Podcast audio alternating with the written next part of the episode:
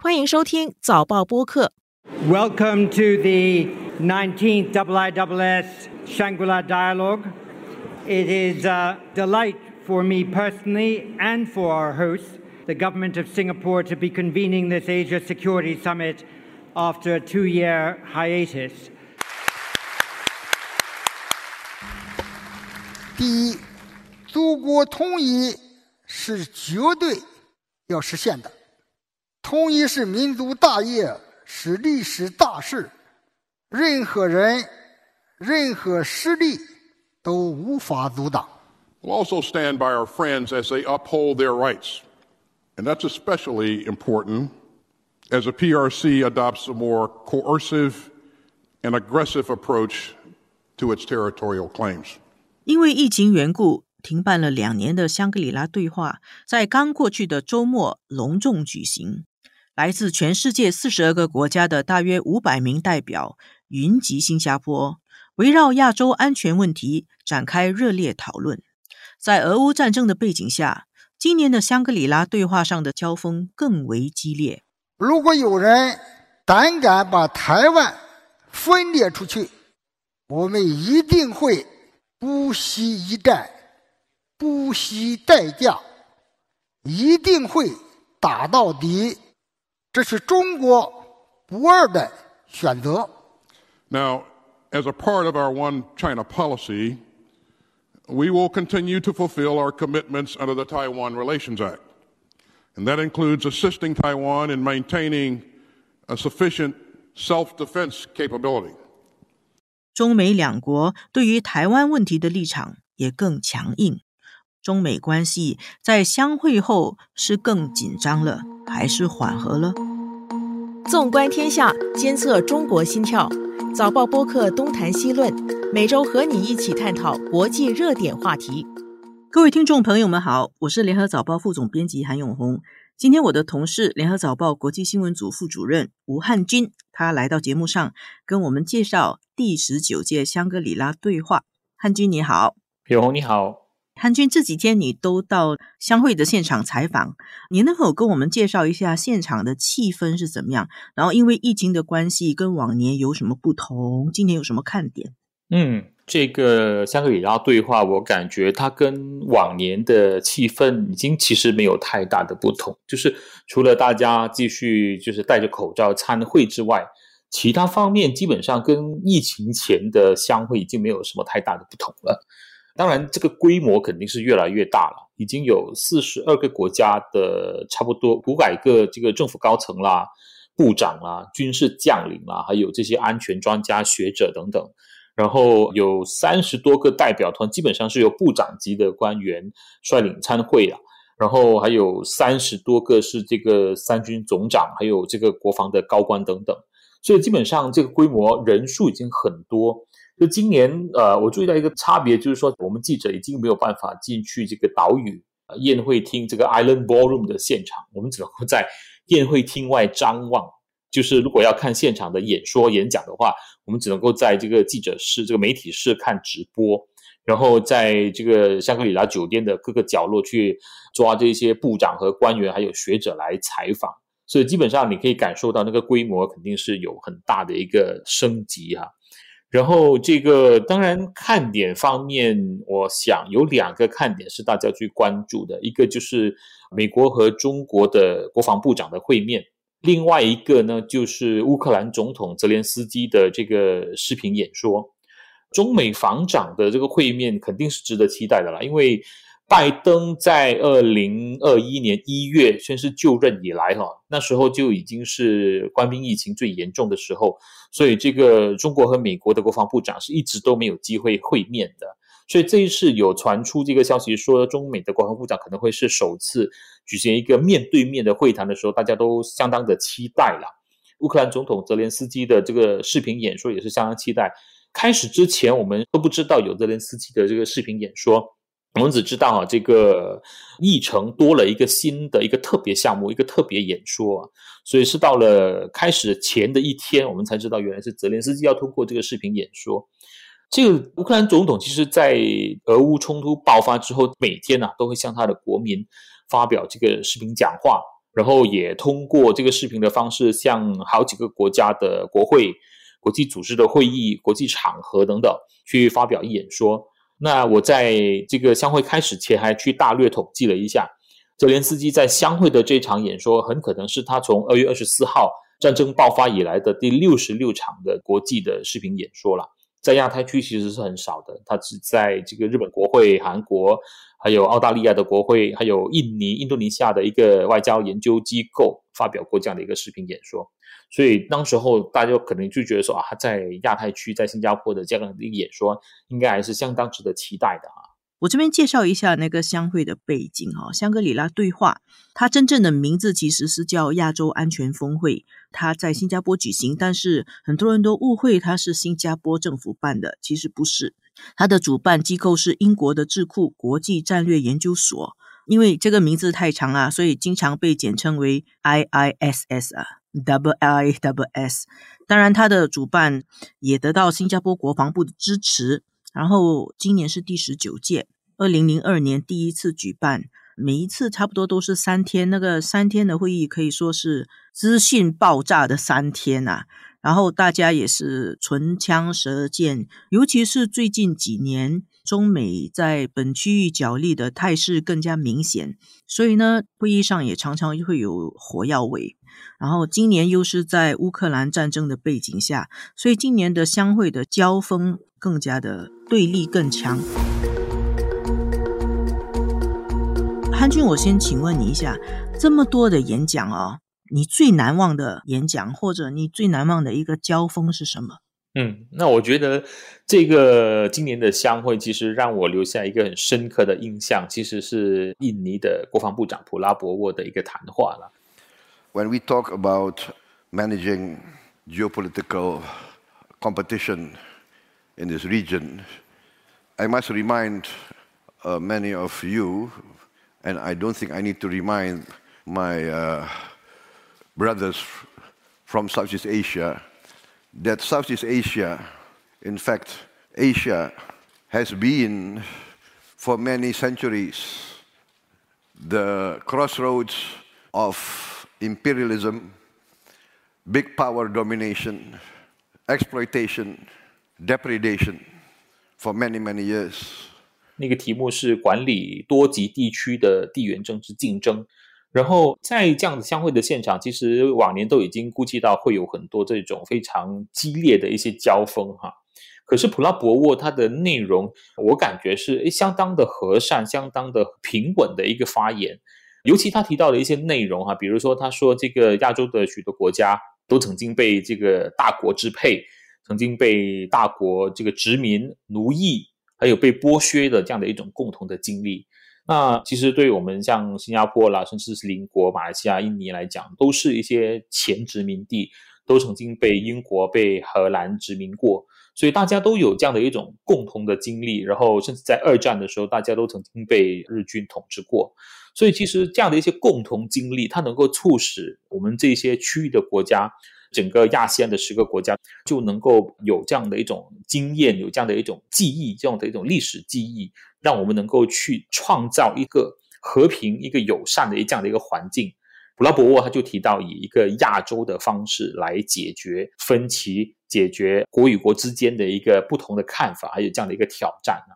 其实也确实是这样，因为整个东南亚来说，其实是相当多风险的一个地区啊。我记得在冷战的时候，大家都看好说，这个亚细安或者是这个东南亚大陆东南亚的部分，可能就是一个爆发点了。但其实最后是证实说，如果能够抱着一个大家都是以和平的方式来解决问题的话，是可以实现一个比较长久的一个和平的环境的。即使是竞争对手，其实也是可以化解矛盾的。所以，我想这个普拉博沃提到的这一点。可能让很多欧美国家哈，美国其实是有受过殖民的，但是美国的殖民历史可能已经太久远，他已经不记得了。但是欧洲很多个大国都是没有被殖民过的，他没有这样的一种共同记忆，他没有办法想象，他们反而是去殖民别人的哈。对对对，所以我想这个可能正好可以提醒这些大国这样的一种历史经历，其实是很重要的。我记得普拉博沃是用英语讲的，他英语说的很流利。然后，印尼防长普拉博沃，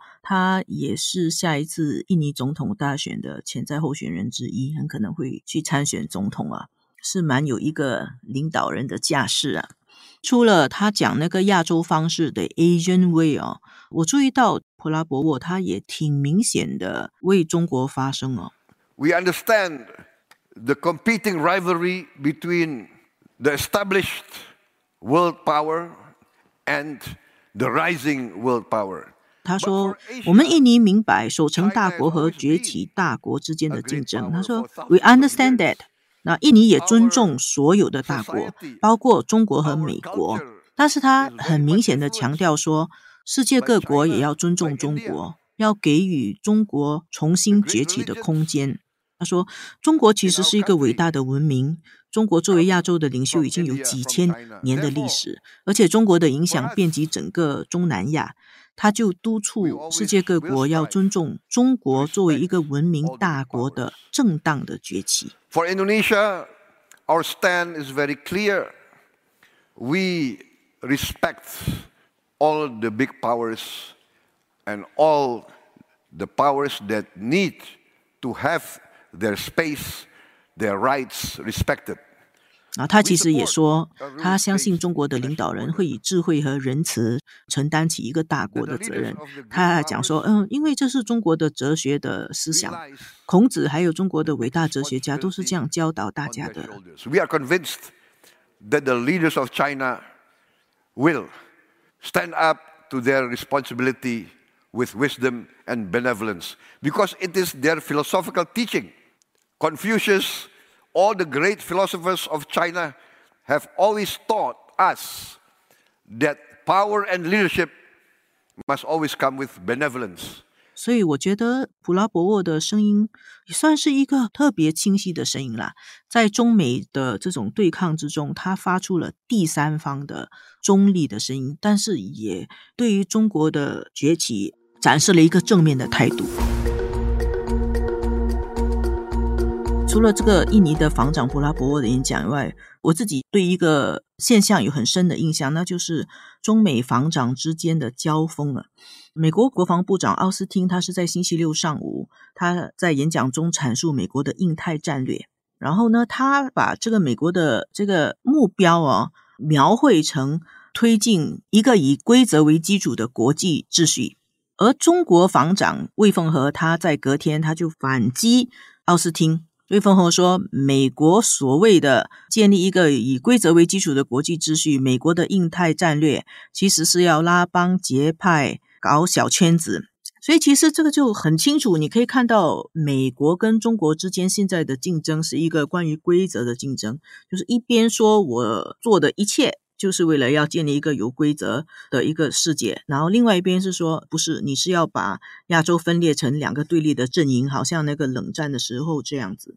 所以这个在中美防长的隔空交锋里面，看到他们的分歧很清楚，而且就沿着这个逻辑啊，所以两个国家都指责对方才是现在亚洲有安全风险的导因。美国就批评说，就是因为中国不遵守规则。奥斯汀的用词实际上是很直接，也很强烈。他说中国的行为越来越有侵略性，英文是用 aggressive，所以越来越有侵略性，而且越来越 cohesive，就胁迫性。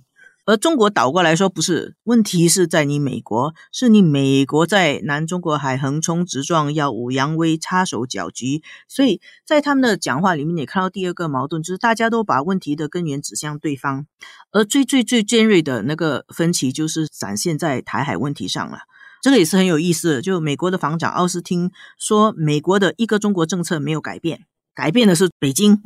而中国倒过来讲说。不是，是因为台湾的民进党政府不承认九二共识，搞渐进式台独，甘愿做外国反华势力的棋子，所以两岸问题才会这么紧张。所以从这边我们可以看得到，中美他们对峙的根本的分歧点，他们不同的出发点是什么？同时，我觉得在这个相会的会场上，虽然在开幕之前，中美方长进行了一次难得的会晤。可是实际上，在台海问题上，两国的立场其实是更强硬的，用的词也更重了。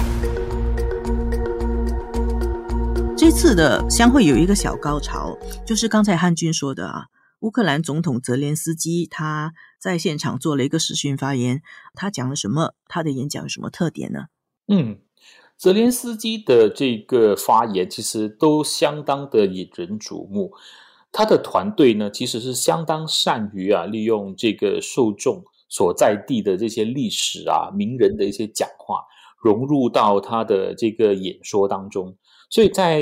星期六那一天，在新加坡的这个相会的这场演说上，其实，在之前我们就在想，到底泽连斯基会用什么样的一些内容，就是拿新加坡的什么历史典故呢，还是谁来做这样的一个演讲来串他的演讲？结果。他就引用了新加坡我们建国总理李光耀的一个话，他说：“如果是国际上没有国际法的话，大鱼会吃小鱼，小鱼会吃虾米，然后新加坡就不存在了。”那这个确实是新加坡的一个名言。Ось чому я хочу нагадати вам слова людини, яку This is why I want to remind you of the words of a person whom you know very well. If there had been no international law and the big fish ate the small fish and the small fish ate shrimps, we would not have, we would not have existed. Uh, these are wise words of Lee Kuan Yew. речей і процесів, які знав, що дійсно потрібно цінувати. 所以他用李光耀的大鱼吃小鱼，小鱼吃虾米，那他要说明什么？ 李光耀当年说过，这个大鱼吃小鱼，小鱼吃虾米这样的一个比喻，它主要是要谈说这个国际政治的一种现实的状态，其实就是说的就是强权政治。一个大的国家哈，它基本上是不管你有没有这个国际法，或者是甚至大的国家，其实可以完全罔顾这个国际法，然后它可以对一个小国颐指气使。比如说当年李光耀就是说，像新加坡，甚至连小国也不是，它可能只是一个虾米。所以，新加坡在跟这些大国打交道的时候呢，必须要跟当然我们的其中一个外交的一个原则就是我们要跟各个国家都建立一个友好的关系，然后在军事方面也要有自己的一个相当强的一个军事的一个实力。然后泽连斯基他引用这句话呢，其实说的也就是说，不应该让整个国际环境变成一种大鱼吃小鱼、小鱼吃虾米的这样的一种环境啊。这当然也是新加坡我们都一直在坚持的。我们不希望这些大国不按照国际法来行事。他的团队啊，或者是他的咨询团、顾问团，选择用李光耀的这样的一个话，也是相当的明智了。因为李光耀在国际上确实一个受人敬仰的一个领导人呐。然后，李光耀在很多时候在中美关系的这个角色上的一个扮演，其实也是相当受中美两个国家尊敬的。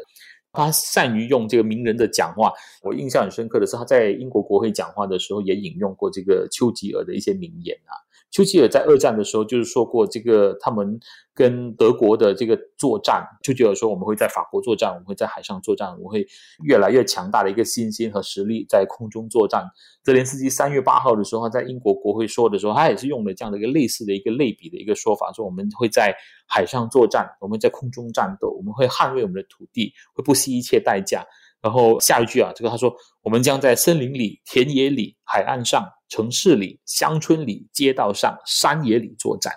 整个这个排比，当然这个本身就有一种语文修辞的手法在里头啊，所以他的整个演讲就相当的吸引人。所以就带回来，我觉得这个乌克兰的这个政治团队啊、顾问团队啊，都是相当的厉害哈。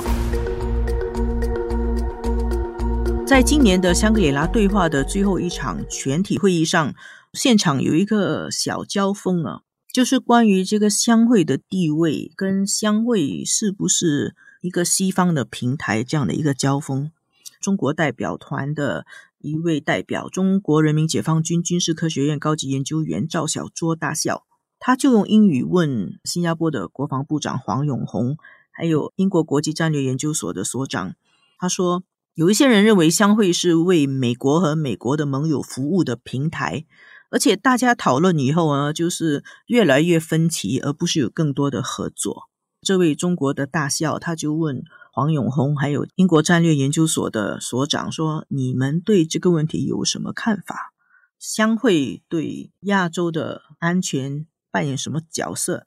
我觉得他这个问题其实是很尖锐，而且他也是间接的在传达中国代表团的一种不满，就是他们觉得。这个会议的内容过于的针对中国，甚至可能他们在传达一种想法，就是说，你们继续这样下去，那么下次中国的代表团会考虑还要不要这样高规格的参与。后面这些是我的解读啦。我想请问一下汉军，你怎么看这件事情？嗯，我觉得香格里拉对话相会，它本身就是一个让很多国家的高层的国防人员来聚首畅谈的这样的一个场。美国和中国作为世界现在两个最大的国家，两个最大国家又处于一种相当激烈竞争的这样的一种处境，很自然的，大家其实都很关注中美之间的这样的一个问题。我觉得中美这两个大国也很容易陷入一种因为自己过于庞大，然后看不到别人、看不到旁人的处境，然后可能就会认为说，以为这个世界围绕着他们转。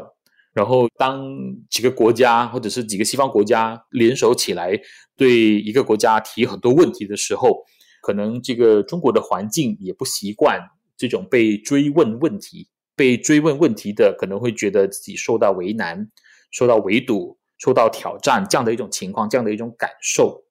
但是，我想这个中国人也常说啊，真理越学越明，理论越辩越明。所以，我觉得在这样的一种对话的场合呢，我们并不是说要学什么真理，要学什么理论，但是它就是一个让大家可以坐下来把话说清楚的这样的一个场合。所以，你看，这个奥斯汀也说了他的一个美国的观点，然后魏凤和也说了中国的这样的一个底线，大家把这样的一个话说清楚了，然后当然可能会有很激烈的一个部分，但是大家也知道，你话说出来了。那个你用很重的话说出来了，大家知道你的底线在哪里，然后再寻求一个所谓的求同存异嘛。我不觉得相会的现场不能够追求这个共识，或者是都是把这个分歧多过，而是怎么样把话说清楚。因为毕竟这样的一种场合，它主要是一个讨论的一个场合，所以我觉得可能更重要的是，就是大家有一个机会把话讲明，把话讲白，有这样的一个机会，我觉得是好的。我很同意汉军的说法啊。首先，其实中国很多年来，他们一直都对于这个相会的心情是很复杂。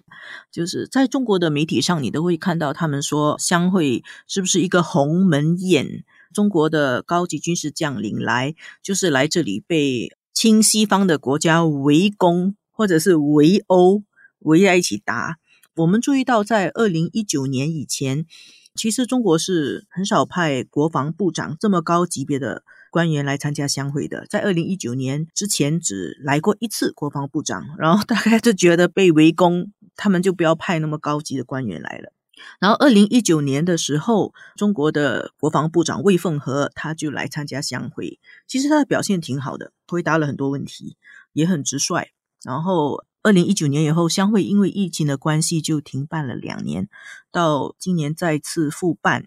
那魏凤和也来了。关于这个中国是不是应该参会啊的这个问题，黄永红自己在回答提问的时候，他也做了一个解释了。他就说，中国自己要去判断来比较好还是不来比较好。你来的话，会有很多人问你尖锐的问题。而且相会不纯粹是一个外交的场合，还有很多学者，还有很多观察人士，还有记者。你知道记者哈是不会像官员那么客气的，问的问题会更尖锐，所以中国会觉得不太习惯这样冲着中国来问很多尖锐的问题。但是你是宁可你来了直接跟大家沟通，然后讲明你的立场，还是你不来，然后大家背着你一直在一起骂你呢？所以呢，从中国的角度来说，实际上还是应该是来比较好。另外一方面，我觉得外界的人也要了解，其实中国的国防部长这个级别的官员来是不容易的。在疫情以后，还有在俄乌战争以后啊，这次相会应该是中国的高级官员出席的最公开、最坦诚的一个国际场合。今年二月有了慕尼黑安全峰会，那那个时候是中国外长王毅，他是视讯去参加。然后这次魏凤和他是本人来到相会，然后带了一个代表团，所以这个其实不容易。这一点就已经说明中国对于这个香格里拉对话的重视，也表示中国还是有一点信心，觉得本区域的国家还有这个香格里拉这个平台可以给他们一个公平的一个说话的空间。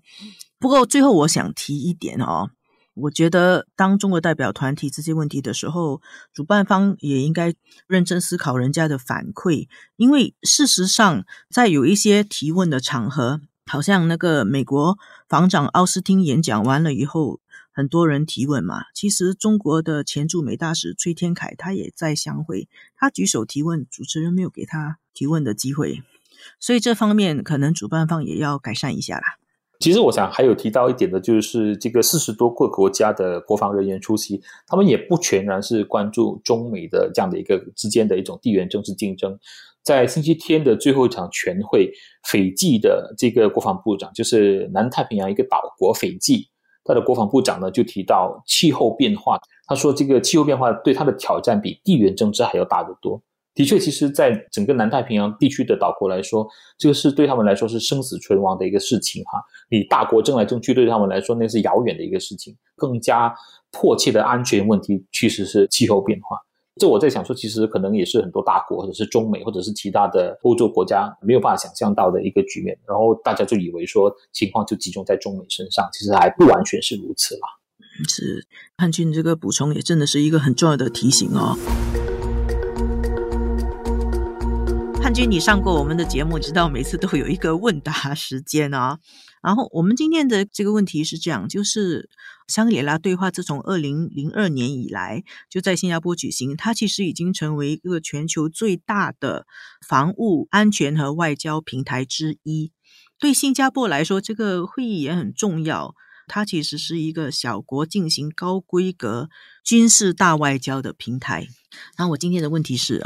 除了香格里拉对话，全世界还有哪些重要的？安全防务平台。嗯，欧洲有一个很重要的这个慕尼黑的对话吧。中国，我印象中中国也搞了一个类似相会的一个对话，是叫上海合作，是吧？第一个是对的。其实现在在国际上最主要的安全防务对话是慕尼黑安全会议。然后呢，有些人认为在新加坡举行的香格里拉对话，它在国际上的重要就仅次于慕尼黑安全会议了。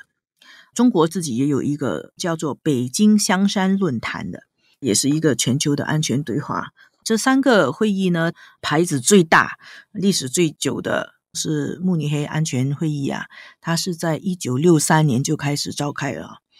今年二月的时候是进行了第五十八届，所以历史比那个香格里拉对话久很多。香格里拉对话是二零零二年开始举行的，举行到今年是第十九届。北京的香山论坛是二零零六年开始举行的。呀，突然间提醒了我，除了香会，还有香山，对，两个都是有一个“香”字啊。慕尼黑的安全会议集中在欧洲的安全事务，它是一个真的是西方国家为主的。那北京的香山会议。他们也简称香会，那是中国为主的。新加坡的香格里拉对话呢，就是要融汇中西，把中西方都结合在一起，放在我们这个平台。今天的节目就到此为止，谢谢汉军，谢谢各位听众，谢谢永红，谢谢大家。这一期的东谈西论由我韩永红和黄子琛制作，助导和剪辑王明伟。东谈西论每逢星期二更新，新报业媒体联合早报制作的播客，可在早报的 SG 以及各大播客平台收听。欢迎你点赞分享。